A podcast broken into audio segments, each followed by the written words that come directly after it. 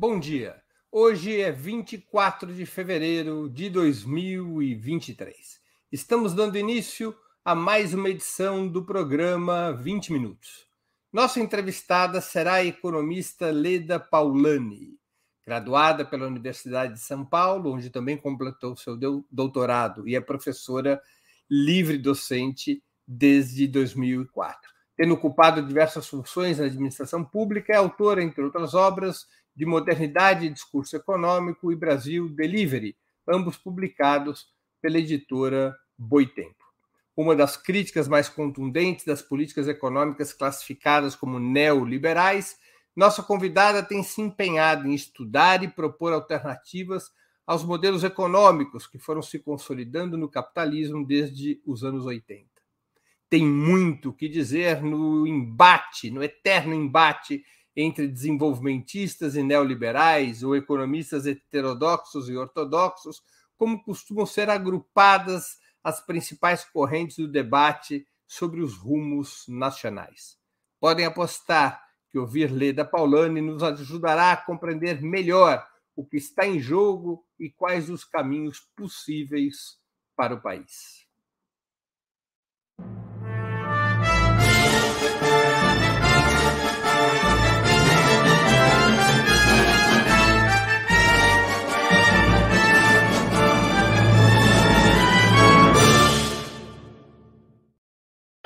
Bom dia, Leda. Muito obrigado por aceitar nosso convite. Uma honra ter sua presença no 20 Minutos. Bom dia, Breno. Bom dia a todos que nos acompanham. É, eu que agradeço a oportunidade de estar aqui conversando com você e discutindo um pouco aí os rumos do nosso país e da nossa, nossa sociedade, da nossa economia, né? Porque a economia não opera no vácuo, né? Ela está dentro de um, de um corpo social. Leda, boa parte da imprensa tem resumido o debate econômico há várias décadas uhum. entre esses dois grupos que citamos na abertura do programa: desenvolvimentistas versus liberais, heterodoxos versus ortodoxos. Você concorda com essa síntese do embate? Olha, como toda síntese, ela é um pouco simplificadora, né? É, mas, de fato, existe a, a, ciência econômica, ela é uma, uma ciência conflagrada. É, eu diria que, hum, enfim, é, do, do, ponto de vista do que a gente entende hoje como sendo esse embate, pelo menos desde os anos 30, né? com, a, com a, o surgimento da obra do, do John Maynard Keynes. Né? E antes disso, uh, o Keynes, que, como uh, sabem, né, que é aqueles que nos acompanham, que têm interesse por essa discussão, é, sempre está um pouco associado às posições chamadas desenvolvimentistas, portanto, não neoliberais. Né? Mas antes disso, houve ainda uma outra ruptura, vamos dizer assim, é, que diz respeito a, a, aos fundamentos mesmo da ciência econômica. Né?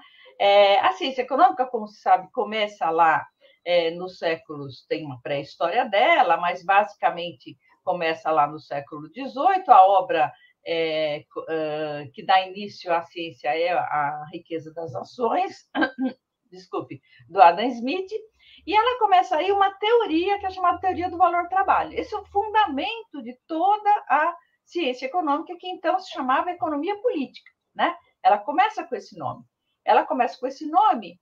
Porque até então o termo economia era reservado à discussão da economia doméstica, ou seja, é, todas as iniciativas, os cuidados que é, o dono da casa tinha que ter para prover a casa, para que a casa funcionasse, etc.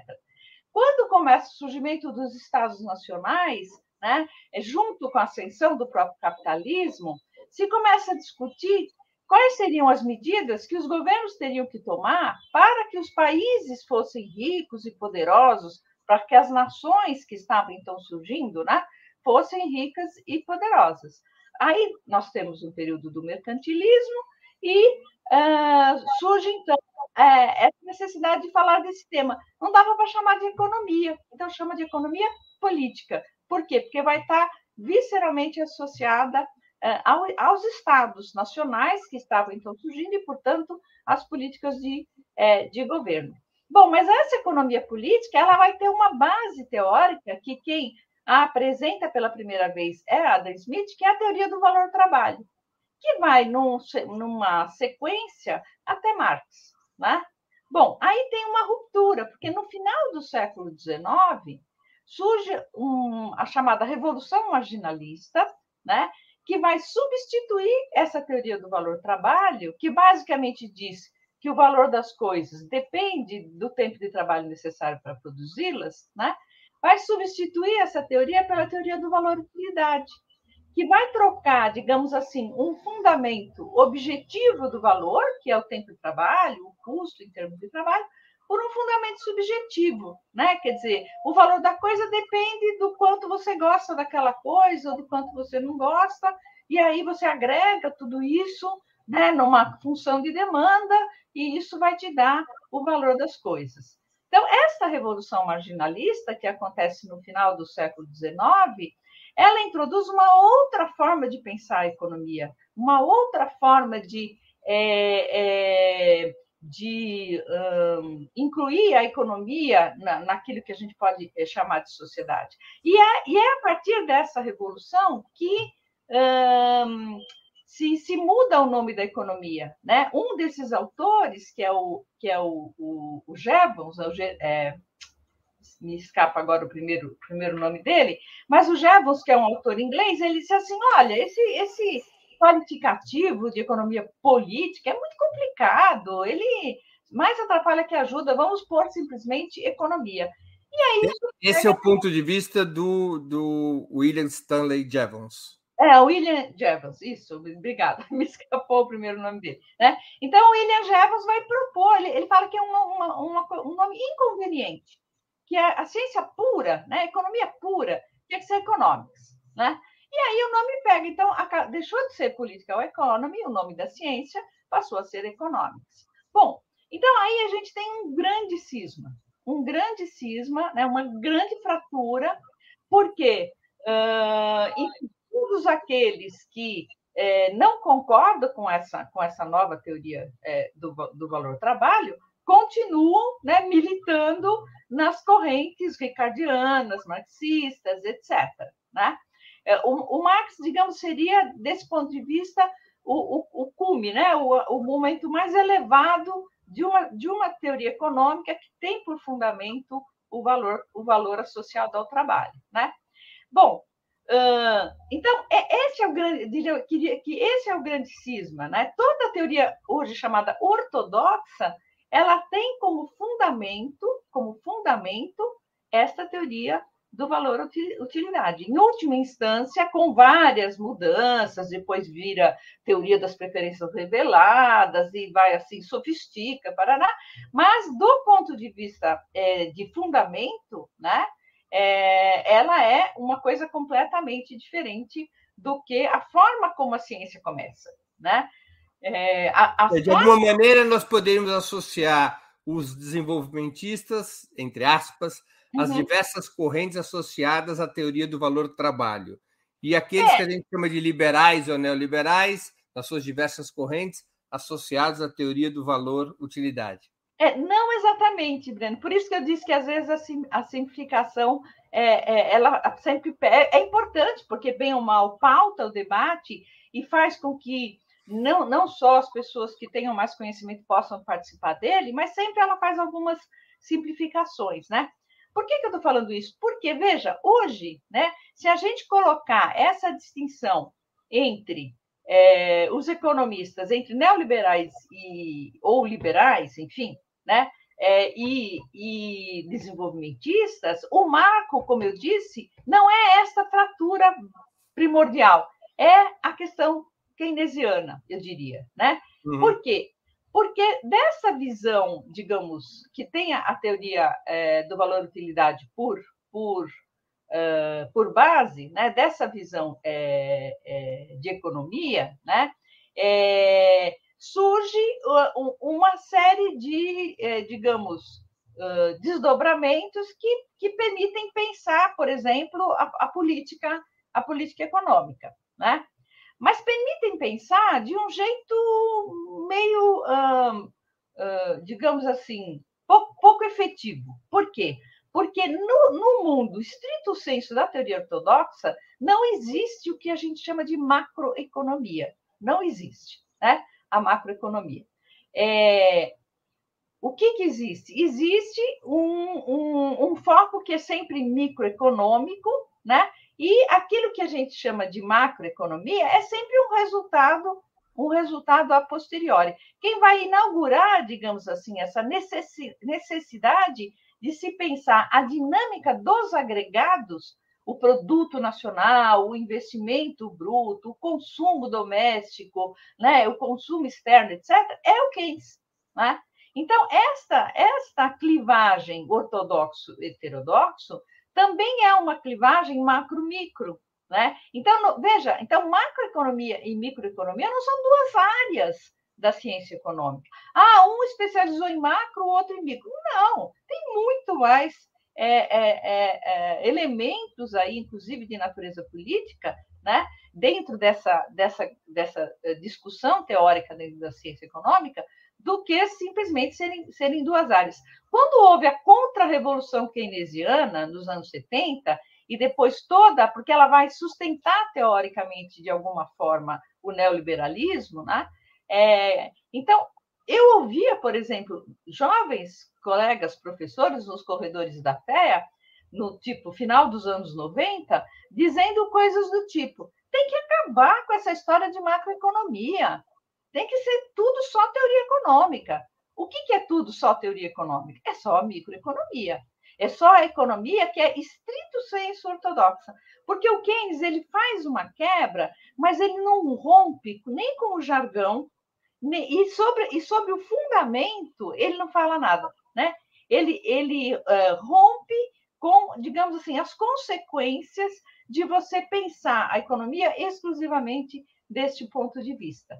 Então, aí é onde ele vai entrar com a ideia de que, quando uma economia é, assentada no mercado entra em crise, ela sozinha não sai da crise, né? Você precisa ter algum elemento externo de fora da lógica que movimenta essa economia para puxar aquele bichão lá de baixo e fazer ele se movimentar de novo, né? É, então ele vai ele vai rompendo com tudo isso, com isso ele rompe com a teoria monetária, que derivava da, do pensamento ortodoxo, do pensamento neoclássico, né? a gente também chama de teoria neoclássica, é, ele vai romper com a política fiscal, enfim, ele vai, ele vai é, causar várias rupturas, mas, digamos assim, ele faz todo um esforço para não romper o paradigma. Né? Ele, a se você for ler a teoria geral, a teoria geral, que é o principal livro do Keynes, é um livro de muito difícil de ser lido. Ele é muito difícil por quê? Porque ele está brigando com aquele jargão dentro daquele jargão, entendeu? Então, então é, e que é uma coisa assim mais hermética, né? Por causa dos fundamentos matemáticos e tudo é na base do cálculo diferencial, etc, e etc, né? É, mas então é uma é uma grande ruptura, mas há uma ruptura, é, digamos, de, fundamental de paradigma, como houve, por exemplo, com a, a revolução marginalista que é, realmente é, desterra a economia política. Então, eu estava falando, por exemplo, as classes sociais, na economia política original, as classes sociais são variáveis dentro do modelo, vamos dizer assim, econômico que está na cabeça dos grandes pensadores clássicos. Elas são variáveis. Trabalhadores de um lado, proprietários de terra de outro, empresários de outro, né? e assim por diante. No mundo neoclássico, no mundo da revolução marginalista, essas classes desaparecem. Não, elas deixam de ser variáveis. Todo mundo é agente econômico. Ou é consumidor, ou é produtor, mas é agente econômico. Não tem esse tal de classe. Classe desapareceu. Né? Só gente... para falar de, de duas diferenças. Se, agora, se nós, na atualidade, fôssemos fazer uma síntese das posições que desenvolvimentistas e liberais defendem, uhum. repito, na atualidade, qual seria o melhor desenho? O que, que diferencia um bloco do outro? Um bloco do outro. Bom, eu diria que, fundamentalmente, é, neoliberais acreditam que é, uma economia baseada no mercado e, é, e nas trocas, ela, ela, ela é autossuficiente. Ou seja, é, ela sempre tende ao melhor resultado, né? E quando eventualmente alguma coisa sai desse equilíbrio, que é esse melhor resultado para o qual ela sempre tende, né? É, ela própria, é, é, os seus próprios mecanismos a levam de volta para esse, esse ponto, esse ponto de equilíbrio, né? É, então acreditam num, num, conto da carochinha, né, de que existe mercado sem Estado, né? É, e não existe mercado sem Estado, né? Não existe. A, a, história mostra isso, a teoria mostra isso. Não existe mercado sem Estado, né? Para usar um termo aí que o que o ministro Fernando Haddad popularizou, né? O Estado é o terceiro excluído que precisa aparecer na história. Senão a coisa não funciona, o próprio dinheiro não funciona sem Estado. Ainda mais hoje no mundo de moeda completamente fiduciária, né? Moeda que não é uma moeda mercadoria. Sem Estado, nada feito, né? Não tem garantia da moeda, não tem como a moeda funcionar. Mas, bom, é, então essa é a primeira coisa. Então, essa, essa ideia, é, é, digamos assim, ilusória, né?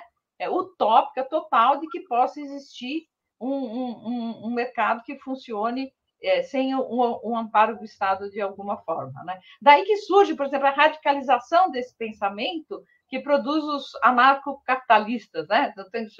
a, a, a, gente chama de ANCAP, né? os anarcocapitalistas, que é esses caras que acham que pode ter um mundo sem Estado, que a economia funciona, ela vai indo, e, né? e, e não, não precisa de ninguém. Bom, enfim, as criptomoedas também, o surgimento das criptomoedas também ajudaram a, a, a, a promover essa, é, é, é, essa, essa ideia falsa, porque, em princípio, a criptomoeda é uma moeda autônoma, tal. só que, primeiro, não é moeda, né? Segundo, é, que é, são várias criptomoedas, o que também indica que, que não estamos falando de moeda mais uma vez, né? Mas, bom, então, essa é a primeira, assim, de, digamos assim, de base. Mais especificamente, Uh, os uh, neoliberais né, acreditam, por exemplo, que toda a inflação é resultado sempre de um problema de excesso de demanda. Né?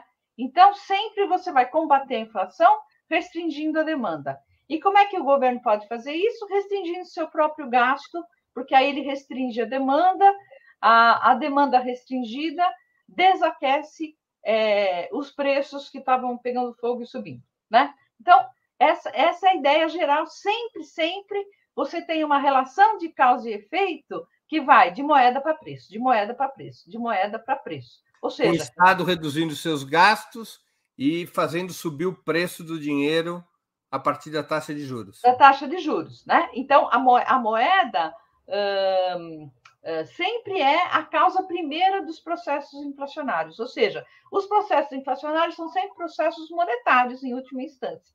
Né? É, a gente pode dizer, uma afirmação correta seria: os processos inflacionários sempre se expressam monetariamente, o que é óbvio, né? pela própria definição é, é, de inflação. Mas isso não quer dizer que eles sejam sempre fenômenos monetários, que tenham fenômenos ou desequilíbrios monetários na sua causa. O pensamento neoliberal, né, assentado na, na teoria ortodoxa, na teoria monetarista, seja a versão antiga do Friedman, seja a versão depois posterior das expectativas racionais, ela é sempre é, é, uma, uma afirmação da ideia de que por trás de problemas inflacionários sempre há um desequilíbrio monetário, porque a relação de causa e efeito que eles estabelecem sempre é de moeda para preços. O pensamento neoliberal, assentado no desenvolvimentismo, assentado no Keynes, basicamente, e na crítica que ele faz à teoria quantitativa da moeda, né, que é essa teoria ortodoxa, vai dizer não, não necessariamente. Nem sempre você tem é, a relação sempre é de moeda para preço. Às vezes pode ser de preço para moeda, né? Como é o caso que nós estamos vivendo agora. A gente tem um processo de inflação mundial, mundializado, vamos dizer assim. Por que, que é mundializado? Porque afetou combustíveis via já tinha um problema com combustíveis que já vinha se arrastando aí de alguns anos, mas a guerra da Ucrânia agrava isso, né? O conflito militar lá, é, Ucrânia-Rússia, agrava esse, esse problema. E combustível é um insumo que entra na produção de qualquer bem, qualquer bem ou serviço, né? É, então, então você tem um, um, um problema é, de, de, enfim, é, que vai afetar é, a formação dos preços em todo, em todo o mundo. Né? Ponto um. Ponto dois, e isso a gente chama de choque exógeno, né? são choques externos, não, não é alguma coisa produzida pelo comportamento da própria economia né, é, domesticamente. É, são choques, é, são choques exógenos. A, a, outra, a outra questão foi a, foi a pandemia, né? A pandemia, como a gente sabe, ela é, desorganizou as cadeias é, é, globais de valor. Né? Hoje, hoje, como a gente sabe, depois é, dessas duas, a última década do século XX, uh, as duas primeiras décadas do século XXI, a produção foi cada vez mais se tornando um processo é, global, né? onde, uh, digamos, é, um, uma, um produto qualquer que você tenha nas suas mãos aqui no Brasil passou né, por várias etapas de produção de insumos em várias partes do globo. Bom, e o, um, o elemento importante aí dessa, desse processo é a China, né? É, e porque a China é, virou a fábrica do mundo, mas não só ela virou a fábrica do mundo também, é, não só de produtos finais, mas também de insumos, né? Então houve uma desorganização dessas cadeias de valor que se agravou é, com a política recente da China, que agora foi alterada, né, agora há pouco tempo, é, de fechamento total da, da, da economia chinesa para não agravar a questão da pandemia, né? Isso desorganizou ainda mais a, a questão da, das cadeias de valor e começou a gerar gargalos de oferta, os chamados gargalos de oferta, e começou a pressionar os preços. Né? Então, aí, quer dizer, Aonde que está o desequilíbrio monetário aí que causou esse processo inflacionário? Não existe, né? Na realidade, aí o que a gente tem é um processo inflacionário que tem origem nesses choques exógenos. Mas isso não convence os ortodoxos de modo nenhum. Então, essa é uma, é uma segunda é, mudança. E uma terceira, por fim, só para encerrar, é, é, a questão do, do papel do Estado, né? Então, no pensamento desenvolvimentista, sempre o Estado ele pode induzir a economia, seja, por exemplo, via investimentos públicos, né, que por, no, na história do Brasil sempre foi assim, sempre foi o Estado puxando é, o investimento público e atrás vem o investimento privado e, e, e faz a economia andar, né? Seja é, o governo interferindo em momentos de muita crise para impedir um desastre social maior ou seja, mesmo através das políticas públicas. Tudo isso, os, os ortodoxos, assim, na melhor, no melhor dos casos, até porque essa foi uma ideia liberal, eles aceitam algum mecanismo de compensação uh, uh, de renda, né? É, mecanismos compensatórios para diminuir a extrema pobreza, alguma coisa do tipo. Mas para por aí, né? Então, acho que isso é mais ou menos dá para mapear um pouco aí essas, essas essa é, diferença.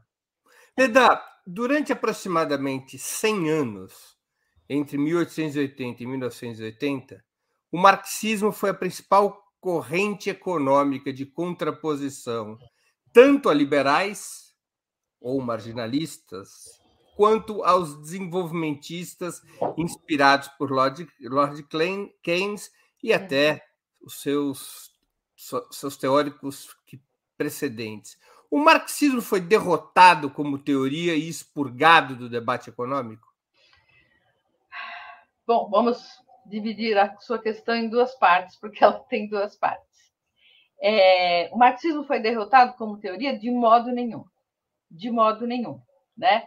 Primeiro, porque acho que o andamento do capitalismo, né, do processo de acumulação capitalista, é, nos últimos, nas últimas décadas, vem confirmando várias das teses né, que o Marx desenvolveu lá no, no, no Capital, na, na, sua obra toda, de modo geral, mas, sobretudo, no Marx Maduro, né, o Marx estrito senso materialista, é, e, e, principalmente, claro, na sua obra maior, que é, que é o Capital. Então, dizer que o marxismo está derrotado como teoria é um, é um assinte, enfim, é uma, é um, é uma coisa que, que não encontra é, respaldo na realidade. Né?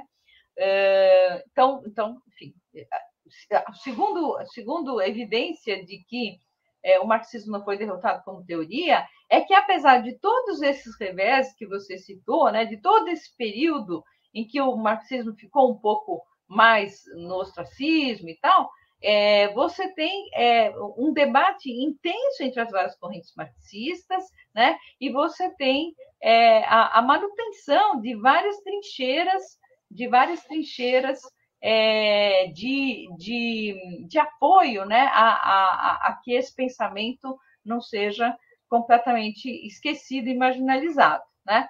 Então não foi não foi é, uma é, não foi derrotado teoricamente. Agora expurgado do debate, bom, aí nós entramos numa outra, numa outra questão, que é o seguinte: de fato, o que, que você tem? Com, a partir dos anos 80, né, com a ascensão dos valores neoliberais, e no mundo acadêmico estrito senso, com a derrota do keynesianismo, do keynesianismo, né, que predominara durante cinco décadas praticamente, né, quatro décadas e meia pelo menos, uh, você tem, ao mesmo tempo, uma, um chega para lá no, é, no marxismo enquanto teoria econômica. Né? Por quê? Porque a, a, a força dos argumentos é, neoclássicos, dos argumentos ortodoxos, né, é muito grande, vem com muita força. Nesses anos 80, 90, tem a teoria das expectativas é, racionais que renova de alguma maneira a teoria a teoria monetarista, né? é, e, vai, e vai por aí afora. Né?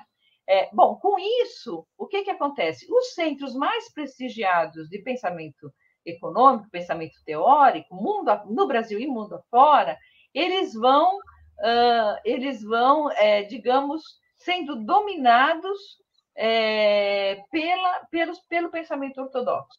Né? É, antes, de alguma maneira, a própria importância do pensamento keynesiano acabava dando é, um matiz um pouco mais diverso para esses grandes centros de pensamento, de pensamento econômico. Depois, com a ascensão do neoliberalismo, com a ascensão é, da, da, do, do, chamado processo de financiarização e tudo isso, você tem uma espécie de domínio, quase como um discurso único, né? É, com, com as exceções de praxe, mas um discurso único é, na, no, no, samba de uma nota só aí do, do, do, pensamento ortodoxo. E aí não é só o marxismo que é jogado fora, mas é todo o keynesianismo, inclusive os pós-keynesianos sambam também para se manter, né, para ter os seus journals bem classificados. É uma guerra permanente. Agora, né? agora hum, Perdão, não queria te interromper. Não, não, é, é só isso. Quer dizer, então, eu diria, do debate estrito senso econômico, se você é, configurar esse debate como sendo um debate dentro dos centros de, de, de ensino e, e, de pesquisa em economia, eu diria que, que sim, com as exceções de praxe. O Brasil ainda, aliás, é, tem um, é um, é, um, é um panorama um pouco diverso do que vai no resto do mundo, porque nós temos centros importantes aqui que ainda têm espaço para a teoria e para a pesquisa marxista. Tem a PUC de São Paulo, por exemplo, a própria é, a UFRJ, né? tem lá um espaço também para marxismo, a Federal Fluminense, você tem, você tem a Federal de Santa Catarina, você tem é, ainda espaço para o marxismo dentro da economia em instituições importantes no Brasil. Mas isso não é o que vai no resto do mundo. No resto do mundo, o marxismo está nas áreas de sociologia, de antropologia, de ciência política, quando está na área de economia, não. Na geografia do debate político do século XX, a esquerda era. A, a maioria das forças de esquerda, pelo menos até os anos 80, ela era marxista no debate de economia. E fazia uma contraposição de que tanto liberais quanto keynesianos eram duas correntes do outro lado. Eram uhum. duas correntes, digamos, do pensamento econômico burguês. O marxismo uhum. ocupava o Sim. coração programático econômico da esquerda. Essa é. geografia mudou, o desenvolv... a esquerda virou desenvolvimentista e keynesiano e a direita virou neoliberal e o marxismo passou a ser minoritário na própria esquerda?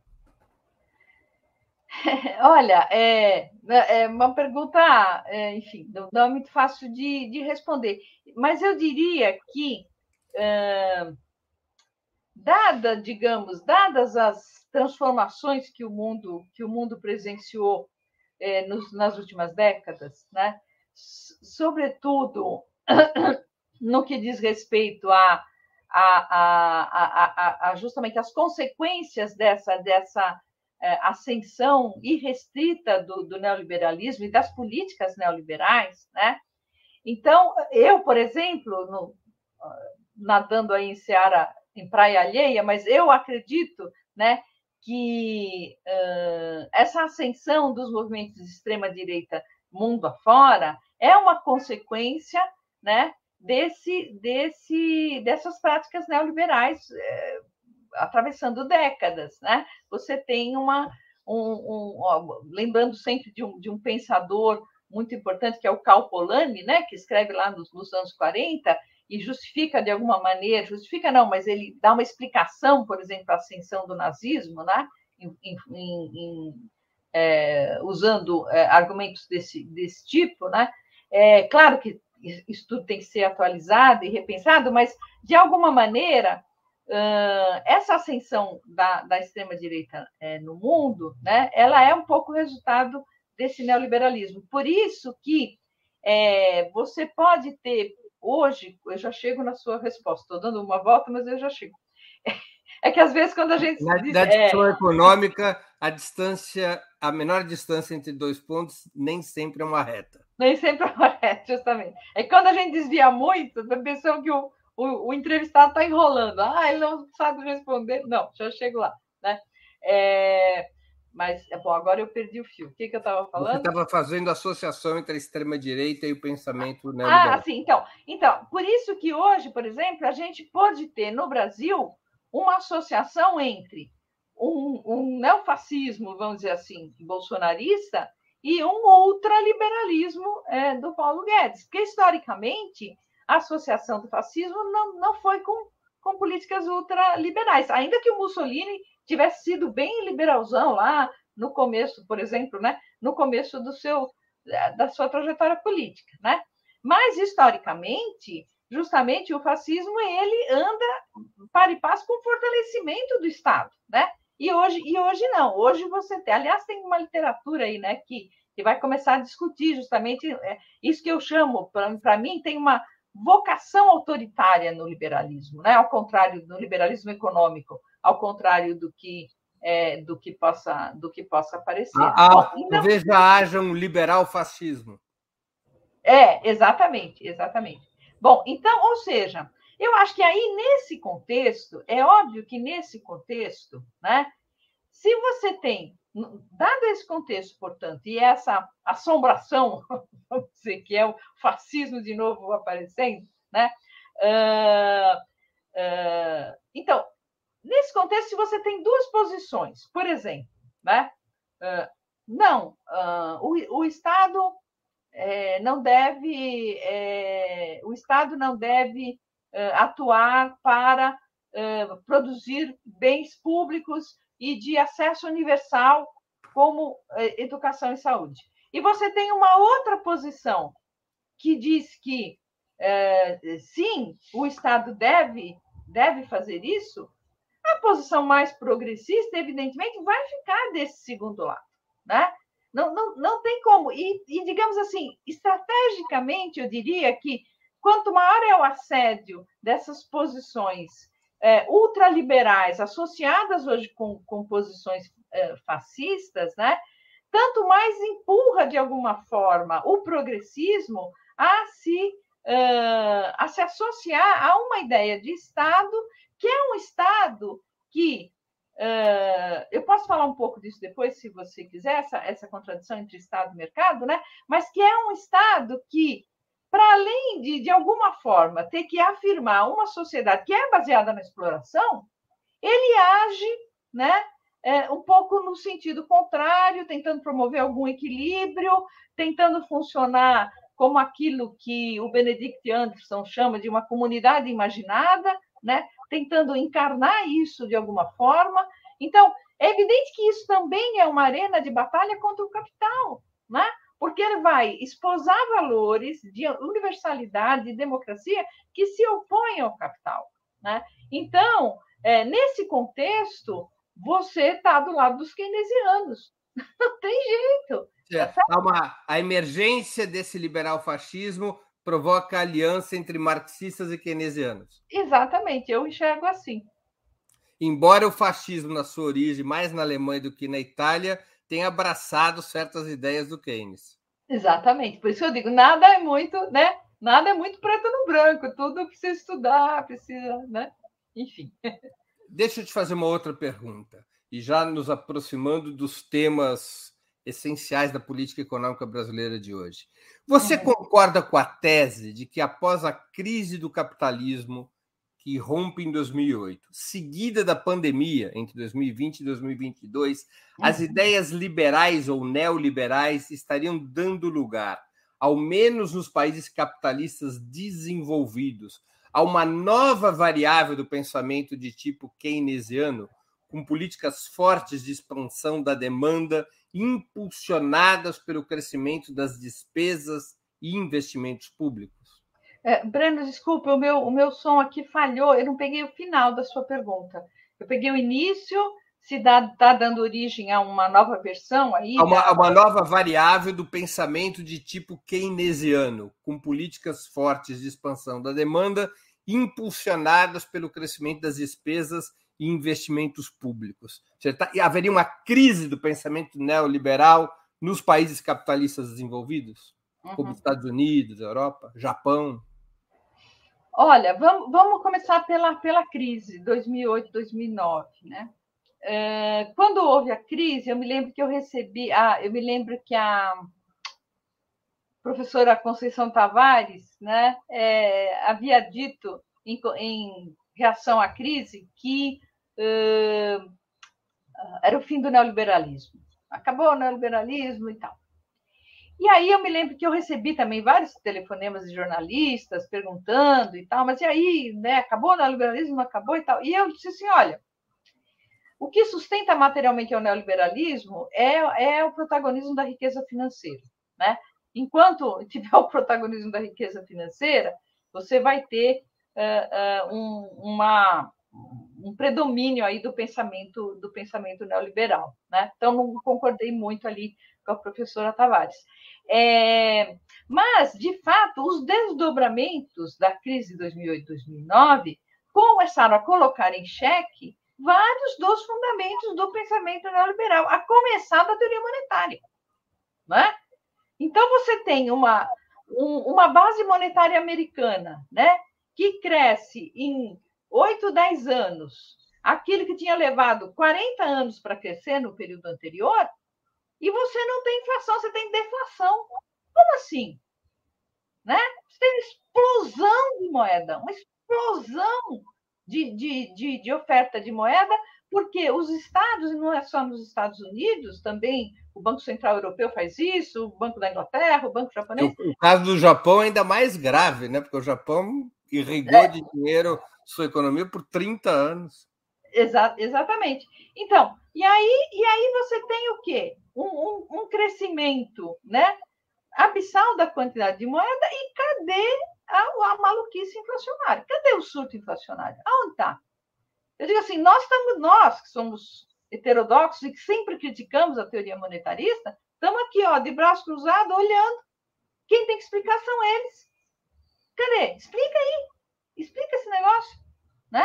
Então, quer dizer, do ponto de vista teórico, eles ficaram numa situação uh, bem complicada, eu diria, pelo menos do ponto de vista da teoria monetária. Não é por acaso que a chamada Modern Money Theory começa a ganhar espaço cada vez mais. Aqui no Brasil é tratada como teoria moderna, monetária moderna, né? É, teoria monetária moderna, né? É, é, isso, né? A MMT, né? A gente chama de MMT, que é o Modern Money Theory, né? Que, que aqui teve o seu porta-voz primeiro, aí mais importante, o André Lara, André Lara Rezende, né?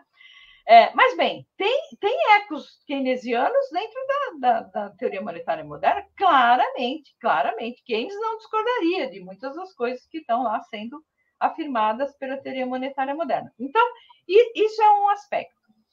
Outro aspecto que esta mesma crise é, revelou é que Estado é fundamental. Tá certo? Porque se não é o Estado a socorrer a riqueza privada, né?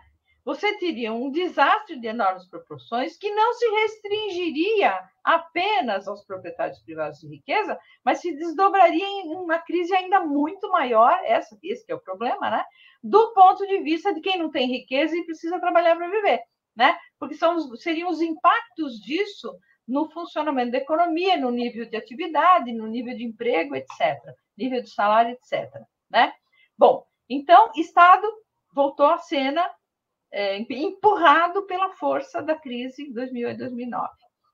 Ora, quando vem a pandemia, aí a economia começa minimamente a, a, se recuperar, um pouco nos Estados Unidos, a China sempre puxando, né? A China reduz o seu crescimento, mas ainda assim é um gigante e cresce muito, a taxas muito elevadas, e sai puxando o resto do mundo, né? É, mas aí vem a pandemia. Bom, o que, que a pandemia faz? A pandemia, primeiro, né? Coloca o Estado no centro da arena de novo. Porque, do ponto de vista mesmo, não é de política econômica, mas do ponto de vista de política sanitária, né? Você não tem como controlar uma pandemia individualmente. Ou o controle é coletivo ou ele não existe. E só o Estado pode direcionar esse controle, pode organizar. A gente teve ausência desse controle aqui no Brasil, em, muitos casos, graças ao nosso presidente negacionista, e vimos a consequência que foi de a gente ter aí 500 mil mortes que não precisariam ter ocorrido, né? Uh, então, assim, a pandemia põe o Estado no centro, no centro da arena. Põe, põe no centro da arena tudo aquilo que o pensamento neoliberal é, despreza, né? A própria educa educação pública, os centros públicos de pesquisa, né? Enfim, é, e aqui no caso do Brasil especificamente, também botou no centro da arena aquilo que os nossos negacionistas desprezavam, que é a ciência, a universidade e tudo mais, né? Mas aqui é um caso específico. Bom, mas do ponto de vista econômico, de novo põe o Estado no centro da arena, porque o Estado tem que entrar dando renda para as pessoas, né? Tem que entrar sustentando o nível de renda artificialmente, diriam os, os, os outros, né? Porque ele está injetando renda monetária na economia para minorar né, as consequências do fato de que uma pandemia, mais uma vez um choque externo, né, jogou o nível de atividade da economia lá embaixo. Então, é, você tem de fato um questionamento, acho que, acho que a pandemia, quer dizer, o período pós-crise já estava, é, digamos, colocando em xeque algumas, alguns princípios neoliberais, né? liberais ou neoliberais, vamos dizer assim. Em 2014, para você ter uma ideia, teve um artigo do FMI, do FMI, né? escrito lá por dois, por dois é, pesquisadores do FMI, questionando a liberdade do fluxo internacional de capitais, se isso era uma boa ou não para países como países é, é, em desenvolvimento, como o Brasil, no caso. Né? Eles não falam do Brasil, mas enfim. Né? Então, eles acham, eles dizem lá que essas, esses remédios, né, de que ah, abre tudo que tudo melhora, abre tudo que tudo resolve, foram uh, uh, supervalorizados, né? Foram, venderam muito, uma coisa muito melhor do que, do que era. Isso foi em 2014, né? Então a gente já estava aí no pós no pós-crise. Então a pandemia, eu acho que ela consagrou de alguma forma né? Um resultado que os desdobramentos da crise já traziam, né? É... E agora sim, você tem, um, você tem um repensar aí mundo afora do que é, é, é, de, de, como de como entender o funcionamento do Estado, mercado, a política fiscal e tudo mais. Mas alguns bastiões ainda ficaram. A, a defesa das políticas de austeridade é uma é, coisa é, que eu até queria te perguntar isso. Por que, que os capitalistas brasileiros, seus formuladores e operadores, são tão aferrados às ideias liberais, mais do que os seus colegas nos países capitalistas desenvolvidos, especialmente aferrados à concepção de que a chamada austeridade fiscal seria a pedra de toque para o desenvolvimento da economia? Então, olha, uh, bom, primeiro eu acho que assim o, deba o debate no Brasil ele é muito, ele é muito raso, ele é muito, uh, muito pautado por pensamentos já já pré-concebidos, né? É, se você pegar, por exemplo, você fala, ah, não, tem debate, você põe lá na Globo News, nos programas de economia, tem não tem debate ali, nunca teve. Na realidade, você tem nuances ali de um mesmo pensamento sendo, sendo reproduzido e que tem esse pilar como, como base, né? Por que, que os capitalistas brasileiros é, são tão apegados a isso? Bom, primeiro porque eu acho que, em princípio, são conservadores, em geral, né? E, e tendem a achar é, que é, o Estado sempre atrapalha mais do que ajuda. Né? Então, essa, essa ideia ancestral, aí, ilusória, né, de que, de que o mercado anda sozinho, que o Estado, em geral, atrapalha, atrapalha porque cobra imposto, está muito na cabeça é, dos nossos empresários, o que faz com que eles sempre é, pendam, né, sempre vão mais para o lado que vai criticar é, a, a, atuação, a atuação do Estado. Mas tem um segundo fator que o professor Bresser Pereira, por exemplo, vem há décadas já chamando atenção, há décadas não digo, mas pelo menos há uma década, um pouco mais, chamando atenção, que é, é o fato de que os nossos empresários, em muitos casos, se tornaram rentistas, né? Quer dizer, ou seja, eles são, uh, eles são uh, remunerados mais pelo estoque de riqueza financeira que eles conseguem acumular do que propriamente pelo seu papel de, de capitalistas, né? É, que vão é, produzir é, bens, que vão é, investir é, em inovações, que vão ganhar mercado com isso. Então, essa, essa dinâmica, digamos, que os liberais enchem a boca para falar que é uma dinâmica virtuosa, que etc, etc, né? De fato, dependendo de como você pensar, é, né? Porque ela vai avançando, fazendo avançar a barreira tecnológica. Mas no, no Brasil isso não funcionaria muito menos, né? Por, por conta desse, desse caráter rentista. Agora, eu diria que, que foi que foi se é, consolidando é, nas últimas décadas, já vem de antes, inclusive, do Plano Real, mas que foi se consolidando e foi se é, tornando predominante nas últimas décadas. Mas tem um, um, fator também que eu acho que vem lá de trás, que é o seguinte: de verdade, de verdade, a gente nunca teve uma burguesia assim como manda o figurino, entendeu? Aquela burguesia virtuosa, não, nunca, nunca tivemos. Né? Os surtos de, de, de desenvolvimento que a gente teve aqui sempre foram puxados pelo Estado, sempre foram. Né? Então, então uh, agora, isso é, isso é fato, mas não é reconhecido pelas, pelas classes burguesas. Né?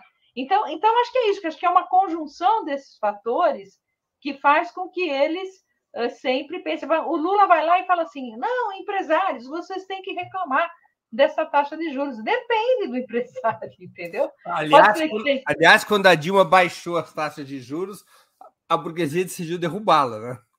É, pois é, enfim, é, é, é, claro, claro que ela teria uma, uma reação é, desmedida do mercado financeiro, como teve, a gente sabia que ia ter.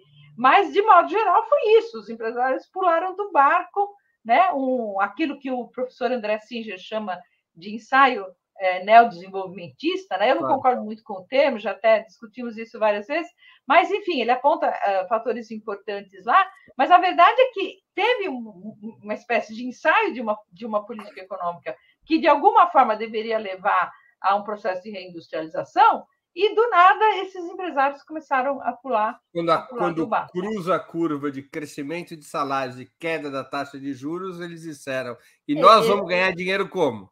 É, exata, exatamente, exatamente. É, é, é isso, é. Isso aí. Antes de continuarmos, eu queria pedir a vocês que contribuam financeiramente com a Ópera Mundi. Há seis formas de fazê-lo. A primeira é assinatura solidária em nosso site, operamundi.com.br apoio. A segunda se tornando membro pagante em nosso canal no YouTube. A terceira é contribuindo agora mesmo com o Super Chat. A quarta, contribuindo com o Super Sticker. A quinta, através da ferramenta Valeu, valeu demais quando assistirem aos nossos programas gravados. E a sexta é através do Pix. Nossa chave no Pix é apoie.operamundi.com.br. Vou repetir nossa chave no Pix é apoia.operamundi.com.br. O jornalismo de Opera Mundi, comprometido em colocar a verdade acima de tudo, depende do apoio de seus leitores e espectadores para se manter e se desenvolver. Escolha uma das formas de contribuição, uma das seis formas de contribuição, ou mais de uma delas, e se engaje na batalha democrática de fortalecer a imprensa independente. Eu também quero reforçar o anúncio do brinde que estamos oferecendo para todos os assinantes do site e membros pagantes do canal de Ópera Mundi no YouTube. Aqueles que já são assinantes do site ou membros pagantes e aqueles que vierem a assinar uh, no site ou, tornar, ou tornarem-se membros pagantes receberão um link exclusivo que dará acesso ao curso Contando Histórias, PT 43 anos, produzido pelo historiador Walter Pomar. São seis episódios absolutamente imperdíveis, mas repito, o acesso a esse curso é exclusivo de quem for assinante do site ou membro pagante em, no, em, em nosso canal no YouTube. Trata-se de uma coprodução, esse curso, contando histórias, PT 43 anos de luta, trata-se de uma coprodução entre Opera Mundi e a ELAP, Escola Latino-Americana de História e Política. Leda, como é que você avalia até o momento a gestão econômica do governo Lula? Você acredita que há uma estratégia desenhada para transitar do modelo neoliberal herdado a uma outra via de desenvolvimento baseada na expansão do mercado interno de massas, como foi defendido durante a campanha eleitoral? É, olha, Breno, acho que é, é, muito cedo ainda para a gente avaliar né, a política econômica, a estratégia, etc., porque a gente tem muito pouco tempo decorrido da posse do Lula e tivemos o trauma ainda aí do 8 de janeiro. Bem dizer, o governo começa na metade de janeiro, né? Porque teve que, enfim, equacionar aí essa, essa, esse ataque aí que, que ocorreu e tudo, né?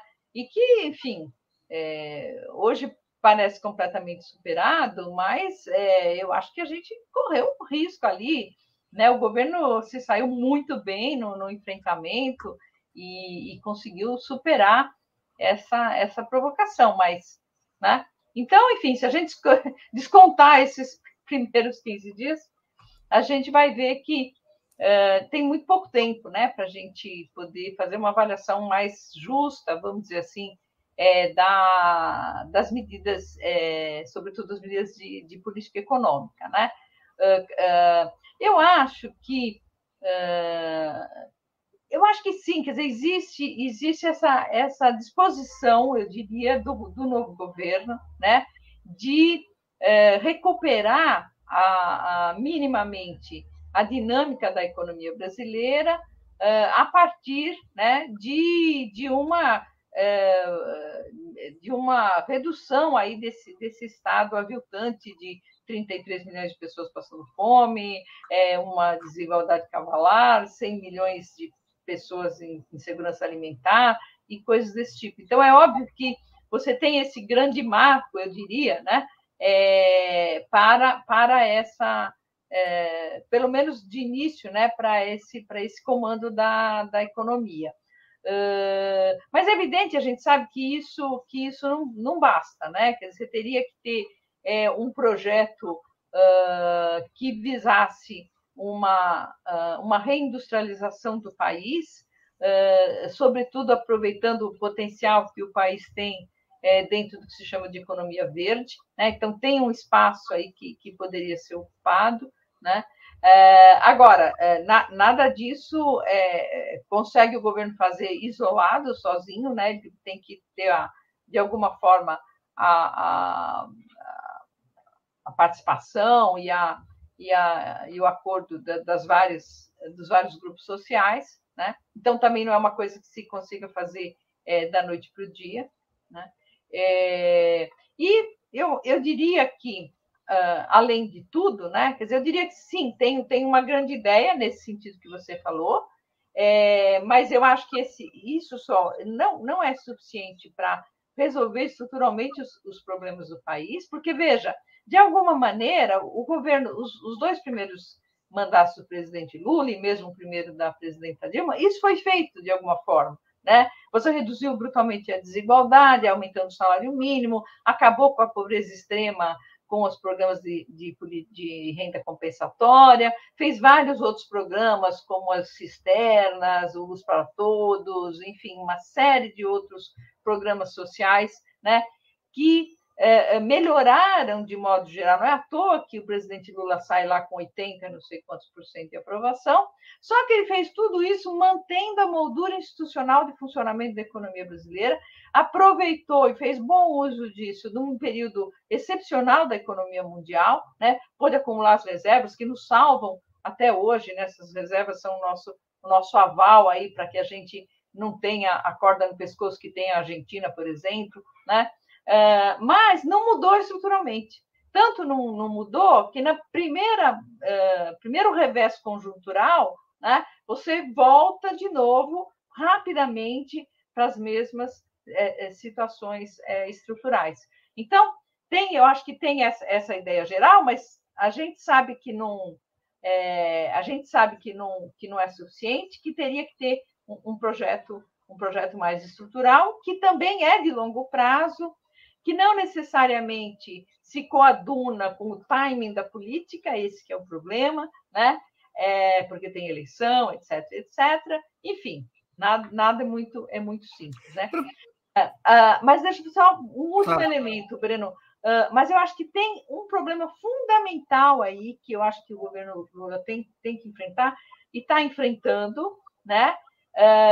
Porém, eu não sei se consegue resolver a contento, que é essa independência do Banco Central, né? É essa independência na autonomia operacional, como se diz, do Banco Central. Por quê? Porque, da forma como hoje as, as, as coisas estão colocadas, o Banco Central, de fato, age como um quarto poder, como eu escrevi lá no, no artigo que publiquei recentemente. Né? Ele age como um quarto poder, por quê? O Banco Central e o seu comitê lá, o Copom, né, toma decisão sobre a taxa de juros e não responde sobre isso a ninguém, nem ao presidente da República. Ora, mas o Banco Central. um problema com a professora de conexão. Vamos esperar, ela está voltando. Ah, voltou, Leda. Voltou? Aonde eu parei? não sei, não sei aonde que até onde Você que eu estava falando sobre o problema da autonomia operacional do Banco Central. Ah, isso. É, então, esse último ponto, né? Eu acho que esse é um problema fundamental que vai ter que ser enfrentado pelo governo, porque essa tal autonomia operacional do Banco Central faz com que, é, na realidade, isso funcione como uma independência política, né? Ou seja, é, o Banco Central toma lá a sua decisão sobre a taxa de juros com o seu comitê lá de política monetária, né? E não responde é, é sobre isso a ninguém né? não dá satisfação das suas decisões a ninguém, não precisa dar. Né? E isso é uma coisa bizarra, porque uh, o Banco Central é, é, é, um órgão do Poder Executivo. O Poder Executivo tem o seu chefe maior no presidente da República. E, e se esse órgão ele pode tomar decisões sem dar satisfação para o presidente da República, é evidente que uh, você tem, tem um problema aí, você tem um quarto poder funcionando. E não é uma decisão, uh, digamos, de algo de, de menos importância. Pelo contrário, né? é algo que está no coração da política econômica, que é, uh, que é a taxa de juros, que é, digamos, o centro daquilo que a gente poderia chamar de política monetária. Né? Então, isso é um, é um problema que tem que ser enfrentado. Professora, é, o economista Luiz Gonzaga Beluso tem chamado a atenção de que, na atual situação estrutural do Brasil, as medidas tipicamente keynesianas, aplicadas até nos primeiros governos de Lula e Dilma, essas medidas não seriam suficientes, essas medidas de expansão da demanda, exatamente porque o rentismo teria contaminado a tal ponto é, o empresariado brasileiro que, mesmo com o crescimento da demanda, não haveria um crescimento dos investimentos e que, portanto, seria necessário incorporar ao programa do governo um novo arranjo produtivo.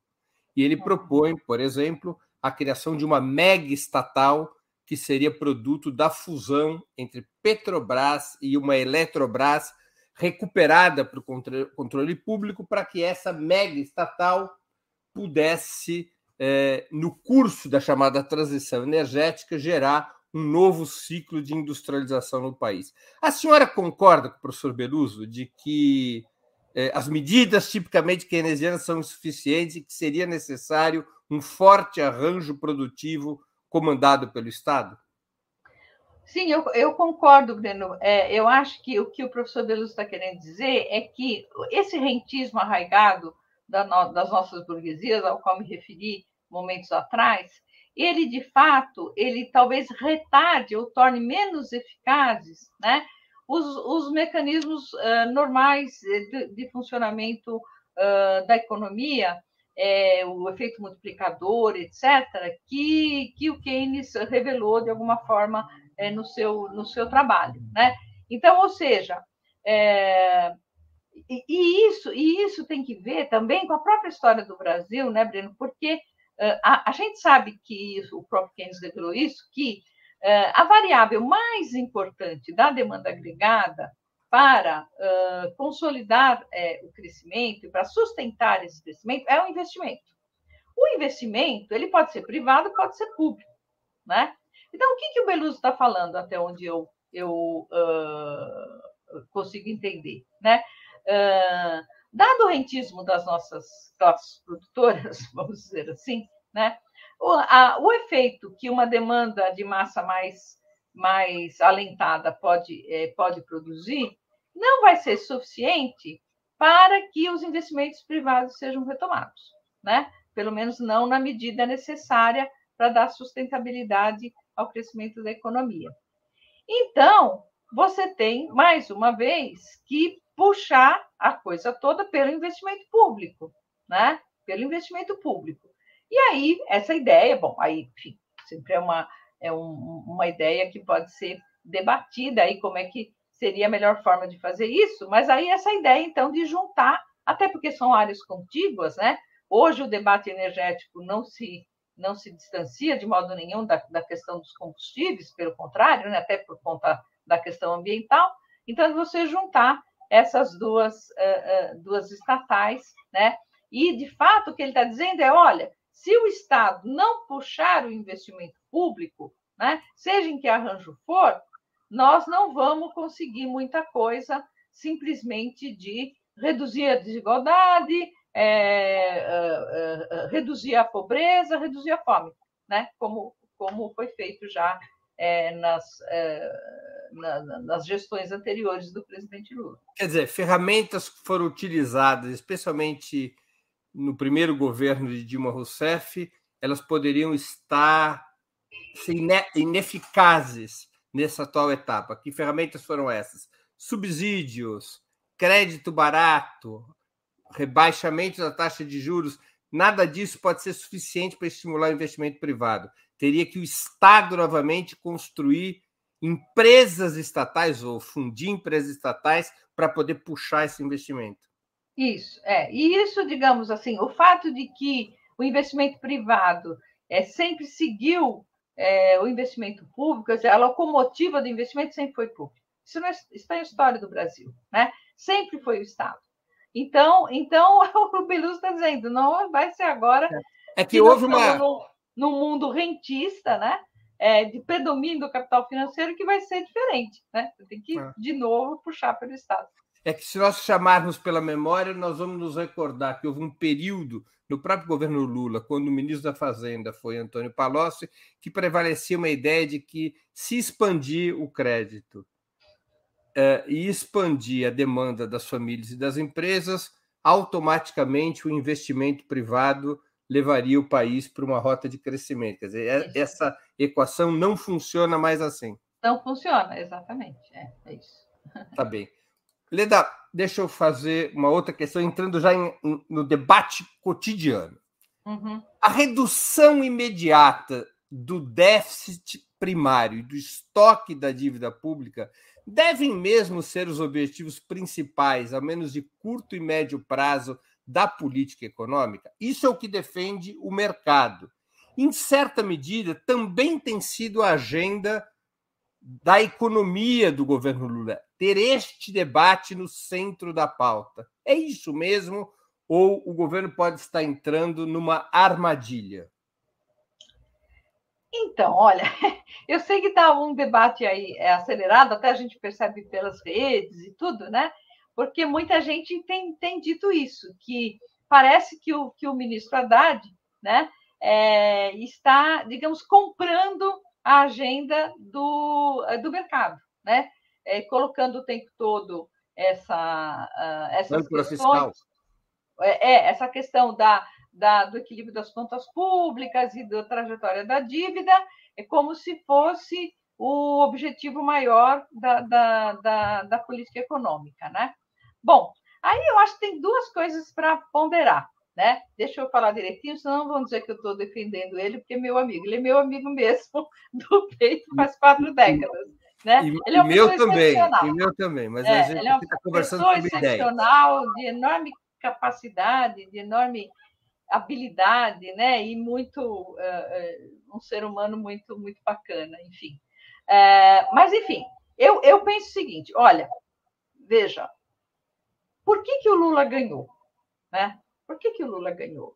Ele ganhou, não estou dizendo que foi essa essa a, a, razão fundamental, mas o fato de na última hora, né, no último mês, vários daqueles é, personagens sempre associados ao mercado financeiro, à, riqueza financeira e a essas políticas todas que a gente estava criticando aqui, de repente pularem no bar, tipo Armínio Fraga, né? Acho que Armínio Fraga é um bom, é um, é um, é um bom exemplo né, disso que eu estou falando. Aí, de repente, não, vamos votar no Lula e tal. É por quê?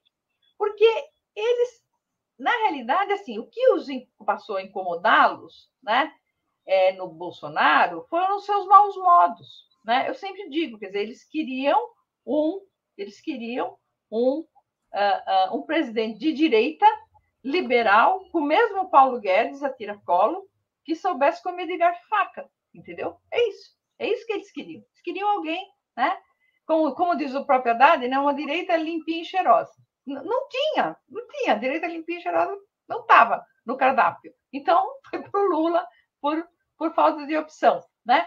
Mas era evidente, isso era óbvio que ia acontecer, que tão logo né, se consolidasse a vitória do Lula, e mais, como eles não queriam Haddad de jeito nenhum, né, eles queriam alguém é, mais claramente liberal, né, alguém que. Né, é, é, o, o, gente, o Fernando escreveu um livro que se chama Em Defesa do Socialismo.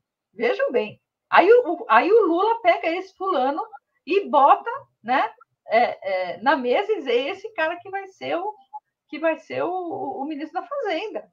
Imagina esses, esses sujeitos, né? É, então, é evidente que eles começaram um barulho infernal, absolutamente infernal, uma gritaria, né? Em cima da questão, primeiro, da, da tal da PEC da transição, né? Sem levar em conta que o senhor Bolsonaro furou o teto de gastos em 700 bilhões de reais na sua. Tudo bem que teve pandemia, etc. Né? Mas a verdade é que o teto de gastos nunca foi respeitado, mas sempre foi usado como álibi. Não, não pode tirar o teto de gastos, porque senão a economia vai entrar em colapso, etc, etc. Né? Sendo que ele nunca foi, de fato, respeitado. No próprio ano de 2022, né, o teto de gastos foi furado em 140 bilhões de reais. Né? Então, então quer dizer, uh, uh, evidente. Agora, aí não, aí tudo bem, era o Paulo Guedes, né? O Paulo Guedes, em última instância, é do time deles, né? Joga no time deles, etc. Né?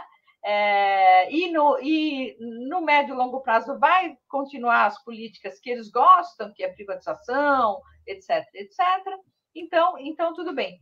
Aí não, aí vem um governo supostamente de esquerda, com o ministro da Fazenda socialista, né, que escreveu lá um livro em defesa do socialismo, e, uh, e vai querer fazer uma PEC da transição de, de 170 bilhões, que era pouco mais do que o próprio, o próprio Bolsonaro tinha furado o teto é, no, é, no, no, ano anterior. Né? É, então, quer dizer, evidente que eles iam fazer um, uma gritaria enorme, como fizeram, né? e acaba que o. Tem, acho que aí, para conseguir explicar o que eu quero dizer, tem que lembrar um pouco daquela história das profecias autorrealizadas. Né? Sabe a história da profecia autorrealizada? Então, por exemplo, se você diz que sai um boato no mercado aí que, o, que um banco X vai quebrar, mesmo que ele tenha os fundamentos mais bem assentados do mundo, ele quebra. Ele quebra, porque aí vai todo mundo querer tirar os seus recursos de lá, né? De uma hora ao mesmo tempo, de uma vez só, quebra o banco, porque é do negócio bancário que ele não tenha, né, em nenhum momento, todos os recursos disponíveis ali que ele recebeu como depósitos. Então, é uma profecia que se autorrealiza. Você tem um banco bom, bem fundamentado, conservador, lá atuando dentro dos parâmetros, alguém solta um boato, né? E a coisa rola e ele vira, de, de fato, um banco complicado que vai quebrar. É, os agentes do mercado financeiro, eles têm poder, essa é questão, né? Eles têm poder. E aí, para poder explicar isso, eu quero te falar um, um pouquinho dessa história de ancoragem de expectativas, que o mercado fala muito, né? Acho que é legal falar, porque às vezes as pessoas escutam e não entendem muito do que se trata. Isso aí é o seguinte: o Brasil, monetariamente, ele vive sob um regime de metas de inflação. Né? Como é que a coisa funciona? Escolhe-se lá uma meta de inflação, que hoje é escolhida pelo Conselho Monetário Nacional, né? e o Banco Central tem autonomia operacional para uh, fazer a política necessária para que aquela meta seja alcançada, ou que pelo menos ela não saia fora das bandas, né? aquela banda de variação que pode ter um e meio para cima, um e meio para baixo. Muito bem. É, como é que o Banco Central faz para determinar essa taxa de juros? Ele olha para o mercado. Ele olha para o mercado e vê as, as expectativas. Né? Se as expectativas estiverem se descolando muito das metas anunciadas, né? Então ele acha que ele precisa ancorar essas expectativas e ele precisa, portanto, né, subir a taxa de juros para que os donos da riqueza financeira e os operadores do mercado financeiro fiquem mais uh, confortáveis, tá certo? Então, na realidade, quem manda na política do Banco Central, sobretudo porque o Banco Central não tem que responder a ninguém sobre suas decisões, hoje, no Brasil, é o mercado financeiro. Né? É diferente, eu estava ouvindo uh, uh, há pouco tempo é, uns, uh, umas lives e umas, uh, uns podcasts da, da economista Mônica De Bolle, que mora nos Estados Unidos, é uma grande pesquisadora, brilhante pesquisadora, e ela estava dizendo: olha, nos Estados Unidos, né, tem autonomia, autonomia operacional, só que quem manda no, na, no Federal Reserve é o Tesouro dos Estados Unidos, né? É, é o ministro da Fazenda, vamos dizer assim. Né? Então, então, então você tem que o Estado, de uma forma geral, é que comanda, de alguma maneira, é, é, a, a, a, política monetária. Né?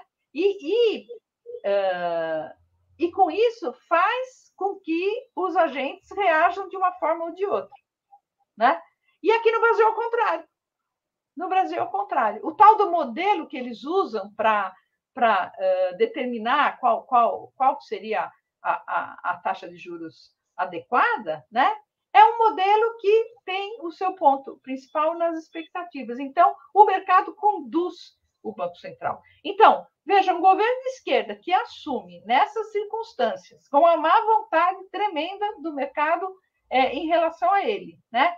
Tendo o poder de desancorar expectativas, inclusive politicamente, fazer isso. Né? Então, minimamente, né, um, um ministro da Fazenda tem que, de alguma forma, responder a isso.